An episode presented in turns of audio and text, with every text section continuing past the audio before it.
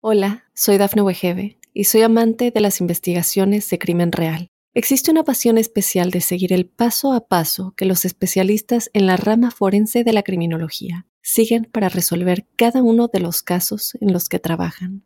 Si tú, como yo, eres una de las personas que encuentran fascinante escuchar este tipo de investigaciones, te invito a escuchar el podcast Trazos Criminales con la experta en perfilación criminal, Laura Quiñones Orquiza en tu plataforma de audio favorita. Mundo Now, noticias en 5 minutos. Inmigración, dinero, política, entretenimiento y todo lo que necesitas para amanecer bien informado. Comenzamos. Hola, ¿qué tal amigos? Bienvenidos a Mundo Now. Les saluda Alfredo Suárez junto a Camila Das y Daniela Tejeda. De inmediato comenzamos con las informaciones. El número de personas en Estados Unidos que solicitaron ayuda por desempleo subió levemente la semana pasada, aunque la economía y el mercado laboral parecen estarse recuperando de la recesión de la pandemia con energía sostenida. En su reporte del jueves, el Departamento de Trabajo informó que las solicitudes de prestaciones subieron a 373 mil.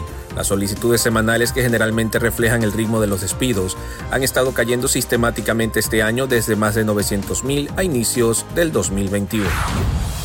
Tras el asesinato del presidente de Haití, Jovenel Moïse, en su casa, a manos de un grupo de hombres armados que primero mataron a sangre fría al grupo de guardias que se encontraban escoltando al mandatario, este jueves se confirmó a las autoridades que arrestaron a varios sospechosos, entre ellos a dos ciudadanos estadounidenses. La situación en Haití está cada vez más tensa ya que el jueves se registró un tiroteo en el que la policía asesinó a siete sospechosos y detuvo a otros seis, incluidos los dos ciudadanos estadounidenses. Por tal razón es que la investigación se inició, donde se asegura que no se parará hasta dar con el responsable de la muerte del presidente y de quienes estuvieron presentes.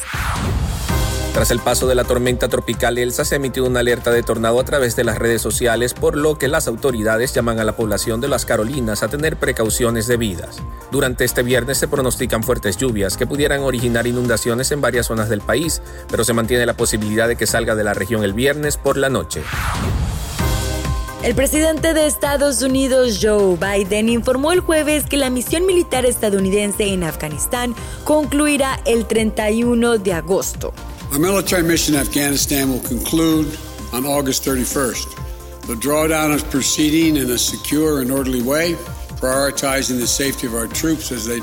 El Pentágono aseguró el miércoles que la retirada de las tropas estadounidenses de Afganistán ya se ha completado en más de un 90%, lo que acerca el fin de un proceso que comenzó el primero de mayo tras casi dos décadas de guerra. I will not send another generation of Americans to war in Afghanistan with no reasonable expectation of achieving a different outcome.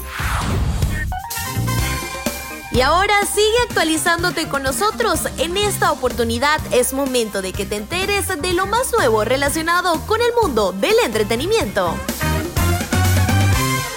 Cuento que después de tener un polémico embarazo, Francisca Lachapelle tuvo a su bebé. La conductora de Despierta América ya es oficialmente mamá, luego de vivir un muy criticado periodo de gestación que la hizo sudar la gota gorda, pues aparte de ser mamá primeriza, estuvo en el ojo del huracán todo el tiempo.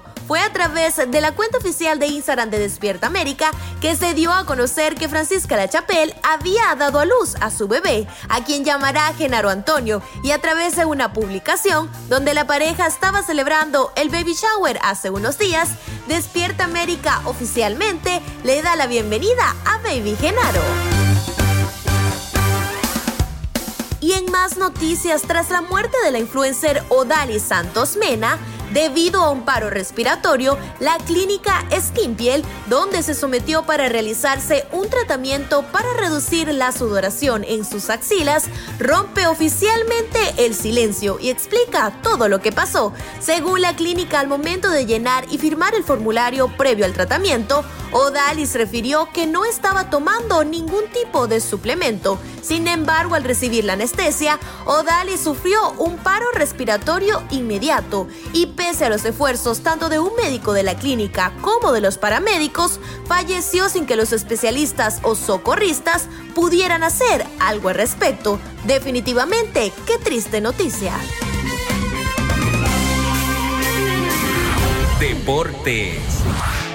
En los deportes, finalmente no habrá público en los Juegos de Tokio. A dos semanas de que arda el pebetero la llama de los Juegos de las Olimpiadas, los organizadores del certamen multideportivo han decidido prohibir la presencia de público en el evento, como pedían las autoridades sanitarias y un amplio segmento de la opinión pública. La decisión anunciada por la ministra para los Juegos Tamayo Marukawa llega después de que este jueves el primer ministro japonés, Yoshidi Suga, haya declarado un nuevo estado de emergencia para Tokio, el cuarto desde que comenzó la crisis sanitaria.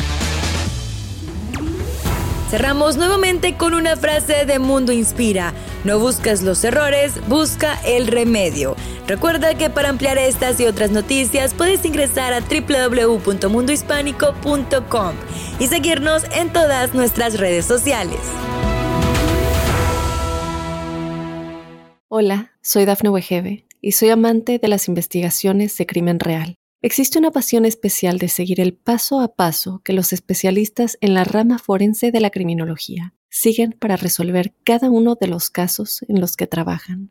Si tú, como yo, eres una de las personas que encuentran fascinante escuchar este tipo de investigaciones, te invito a escuchar el podcast Trazos Criminales con la experta en perfilación criminal, Laura Quiñones Orquiza, en tu plataforma de audio favorita.